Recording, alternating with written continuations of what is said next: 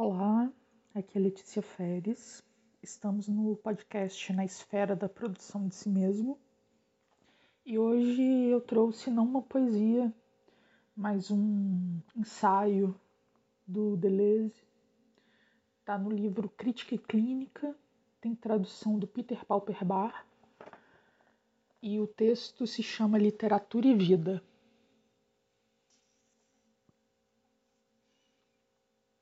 Escrever não é certamente impor uma forma de expressão a uma matéria vivida. A literatura está antes do lado do informe ou do inacabamento, como Gombrowicz o disse e fez. Escrever é um caso de devir, sempre inacabado, sempre em via de fazer-se e que extravasa qualquer matéria vivível ou vivida é um processo, ou seja, uma passagem de vida que atravessa o vivível e o vivido. A escrita é inseparável do devir. Ao escrever, estamos num devir mulher, num devir animal ou vegetal, num devir molécula, até num devir imperceptível. Esses devires encadeiam-se uns aos outros, seguindo uma linhagem particular como num romance de L'Ecclésio, ou então coexistem em todos os níveis, segundo portas, limiares e zonas que compõem o universo inteiro, como na pujante obra de Lovecraft. O devir não vai no sentido inverso, e não entramos no devir homem, uma vez que o homem se apresenta como uma forma de expressão dominante que pretende impor-se a toda a matéria, ao passo que mulher, animal ou molécula tem sempre um componente de fuga que se furta sua própria formalização. A vergonha de ser um homem. Haverá razão melhor para escrever? Mesmo quando é uma mulher que devém, ela tem de devir mulher, e esse devir nada tem a ver com um estado que ela poderia reivindicar. Devir não é atingir uma forma, identificação, imitação, mimese, mas encontrar a zona de vizinhança de indiscernibilidade ou de indiferenciação, tal que já não seja possível distinguir-se de uma mulher, de um animal ou de uma molécula, não imprecisos nem gerais, mas imprevistos, não preexistentes, tanto menos determinados numa forma quanto se singularizam numa população. Pode-se instaurar uma zona de vizinhança com não importa o que, sob a condição de criar os meios literários para tanto, tal como Aster, segundo André Dotel. Algo passa entre os sexos, entre os gêneros ou entre os reinos. O devir está sempre entre ou no meio. Mulher entre as mulheres, ou animal no meio de outros. Mas o artigo indefinido só efetua sua potência se o termo que ele faz devir é por seu turno despojado das características formais de fazer que fazem dizer o a, o animal que aqui está. Quando l'ecclesio devém índio, é um índio sempre inacabado, que não sabe cultivar o milho nem talhar uma piroga. Mais do que adquirir características formais, ele entra numa zona de vizinhança. O mesmo ocorre, segundo Kafka, com um campeão de natação que não sabia nadar. Toda escrita comporta um atletismo. Porém, longe de reconciliar a literatura com os esportes ou de converter a escritura num jogo olímpico, esse atletismo se exerce na fuga e na defecção orgânica. Um esportista na cama, dizia Michaud. Tornamos-nos tanto animal quanto o próprio animal morre. E contrariamente a um preconceito espiritualista, é o animal que sabe morrer e tem o senso e o pressentimento correspondentes. A literatura começa com a morte, a morte do porco-espinho, segundo Lawrence, ou com a morte da toupeira, segundo Kafka. Nossas pobres patinhas vermelhas estendidas num gesto de eterna piedade. Escreve-se para os bezerros que morrem, dizia Moritz. A língua tem que alcançar desvios femininos, animais, moleculares, e todo desvio é um devir mortal. Não há linha reta, nem nas coisas nem na linguagem. A sintaxe é o conjunto dos desvios necessários criados a cada vez para revelar a vida das coisas. A vida nas coisas.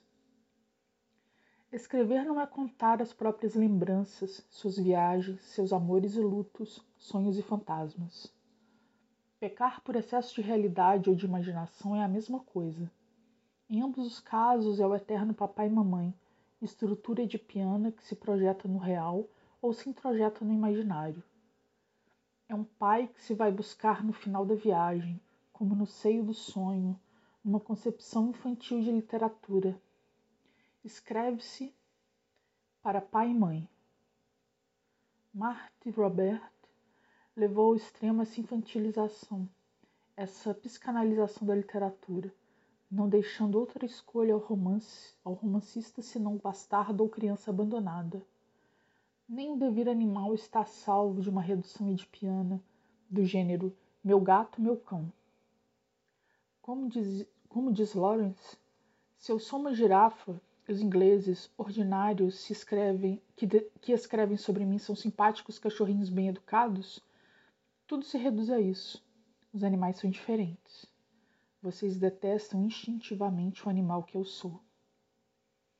Em regra geral, os fantasmas só tratam o indefinido como a máscara de um pronome pessoal ou de um possessivo. Bate-se numa criança. Se transforma rapidamente em meu pai me bateu. Mas a literatura segue a via inversa e só se instala descobrindo sob as aparentes pessoas a potência de um impessoal, que de modo algum é uma generalidade, mas uma singularidade no mais alto grau. Um homem, uma mulher, um animal, um ventre, uma criança. As duas primeiras pessoas do singular não servem de condição à enunciação literária. A literatura só começa quando nasce em nós uma terceira pessoa que nos destitui do poder de dizer eu, o neutro de Blanchot. Por certo, os personagens literários estão perfeitamente individuados e não são imprecisos nem gerais, mas todos os seus traços individuais os levam a uma visão que os arrasta no indefinido como um devir potente demais para eles. Rabi e a visão de Moby Dick.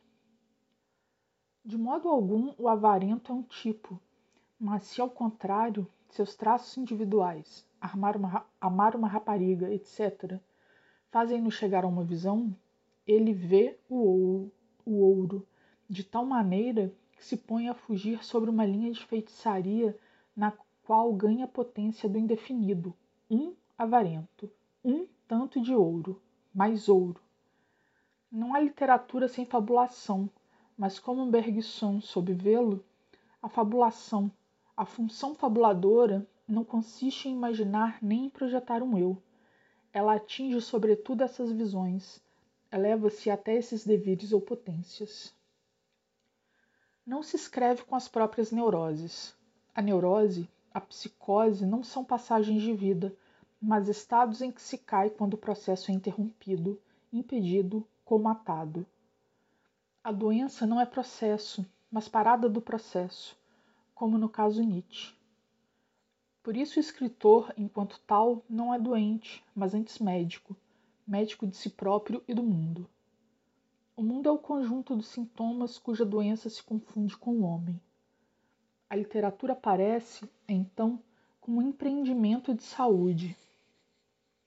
Não que o escritor tenha forçosamente uma saúde de ferro, haveria aqui a mesma ambiguidade que no atletismo, mas ele goza de uma frágil saúde irreversível que provém do fato de ter visto e ouvido coisas demasiado grandes para ele, fortes demais irrespiráveis, cuja passagem o esgota, dando-lhe contudo devires que uma gorda saúde dominante tornaria impossíveis. Do que viu e ouviu, o escritor regressa com os olhos vermelhos, com os tímpanos perfurados. Qual saúde bastaria para libertar a vida em toda parte onde esteja aprisionada pelo homem e no homem, pelos organismos e gêneros e no interior deles? A frágil saúde de Spinoza, enquanto dura, dá até o fim testemunho de uma nova visão à passagem da qual ela se abre. A saúde como literatura, como escrita, consiste em inventar um povo que falta. Compete à função fabuladora inventar um povo. Não se escreve com as próprias lembranças, a menos que delas se faça a origem ou a destinação coletiva de um povo por vir, ainda enterrado em suas traições e renegações. A literatura americana tem esse poder excepcional de produzir escritores que podem contar as próprias recordações, mas como as de um povo universal composto pelos emigrantes de todos os países. Thomas Wolfe põe por escrito toda a América, tanto quanto possa encontrar-se na experiência de um único homem. Precisamente, não é o povo chamado a dominar o mundo. É um povo menor, externamente menor, tomado num devir revolucionário.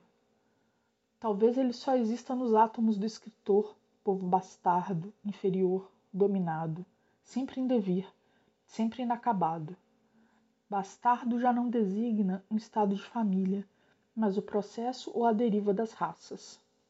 Sou um animal, um negro de raça inferior desde a eternidade. É o devir do escritor. Kafka, para a Europa Central, e Melville para a América apresentam a literatura como a enunciação coletiva de um povo menor, ou de todos os povos menores, que só encontram expressão no escritor e através dele. Embora remeta sempre a agentes singulares, a literatura é agenciamento coletivo de enunciação. A literatura é delírio, mas o delírio não diz respeito a pai e mãe. Não há delírio que não passe pelos povos, pelas raças e tribos, e que não ocupe a história universal. Todo delírio é histórico mundial, deslocamento de raças e de continentes. A literatura é delírio, e a esse título seu destino se decide entre dois polos do delírio. O delírio é uma doença, a doença por excelência a cada vez que erige uma raça pretensamente pura e dominante. Mas ele é a medida da saúde quando invoca essa raça bastarda oprimida que não para de agitar-se sob as dominações, de resistir a tudo que esmaga e aprisiona, e de, como processo, abrir um sulco para si na literatura. Também aí um estado doentio ameaça sempre interromper o processo ou devir, e se reencontra a mesma ambiguidade que se nota no caso da saúde e do atletismo, o risco constante de que um delírio de dominação se misture ao delírio bastardo e arraste a literatura em direção a um fascismo larvado, a uma doença contra a qual ela luta, pronta para, para diagnosticá-la em si mesma e para lutar contra si mesma. Fim último da literatura. Pôr em evidência, no delírio, essa criação de uma saúde, ou essa invenção de um povo, isto é, uma possibilidade de vida. Escrever por esse povo que falta. Por significa em intenção de, e não em lugar de. O que a literatura produz na língua já aparece melhor. Como diz Proust, ela traça aí precisamente uma espécie de língua estrangeira, que não é uma outra língua, nem de um dialeto regional redescoberto, mas um devir outro da língua, uma minoração dessa língua maior, um delírio que a arrasta, uma linha de feitiçaria que foge ao sistema dominante. Kafka faz o campeão de natação dizer: Fala a mesma língua que você e, no entanto, não compreendo sequer uma palavra do que você disse. Criação sintática, estilo, tal é o devir da língua. Não há criação de palavras, não há neologismos que valham fora dos efeitos de sintaxe nos quais se desenvolvem. Assim, a literatura apresenta já dois aspectos, quando opera uma decomposição ou uma destruição da língua materna, mas também quando opera a invenção de uma nova língua no interior da língua mediante da língua mediante a criação de sintaxe. A única maneira de defender a língua é atacá-la, Cada escritor é obrigado a fabricar para si sua língua. Dir-se-ia que a língua é tomada por um delírio que a faz precisamente sair de seus próprios sulcos. Quanto ao terceiro aspecto, provém do fato de que uma língua estrangeira não é escavada na própria língua, sem que toda a linguagem, por seu turno, sofra uma reviravolta, seja levada a um limite, a um fora ou um avesso que consiste em visões e audições que já não pertencem a língua alguma. Essas visões não são fantasmas, mas verdadeiras ideias que o escritor vê e ouve nos interstícios da linguagem, nos desvios de linguagem. Não são interrupções do processo, mas paragens que dele fazem, par que dele fazem parte, como uma eternidade que só pode ser revelada no devir, uma paisagem que só acontece no movimento. Elas não estão fora da linguagem, elas são o seu fora o escritor como vidente e ouvidor, finalidade da literatura. É a passagem da vida na linguagem que constitui as ideias. Esses são os três aspectos perpetuamente em movimento em Arthur. A omissão das letras na decomposição da linguagem materna. RT. Sua retomada numa nova sintaxe ou novos nomes com valor sintático, criadores de uma língua. Enfim, as palavras sopro, limite assintomático para onde tende toda a linguagem. E selim, não podemos nos impedir de dizê-lo, por mais sumário que o sintamos. Viagem ao fundo da noite ou a decomposição da língua materna. Morte a crédito e a nova sintaxe como uma língua no interior da língua. Guignolds Band e as exclamações suspensas como limite da linguagem visões e sonoridades explosivas. Para escrever, talvez seja preciso que a língua materna seja odiosa, mas de tal maneira que uma criação sintática nela trace uma espécie de língua estrangeira e que a linguagem inteira revele seu fora, para além de toda sintaxe. Acontece de felicitarem o escritor, mas ele bem sabe que está longe de ter atingido o limite que se propõe e que não para de furtar-se longe de ter concluído seu devir. Escrever é também tornar-se outra coisa que não escritor. Aos que lhe perguntam em que consiste, em que consiste a escrita, Virginia Woolf responde: Quem fala de escrever? O escritor não fala disso, está preocupado com outra coisa.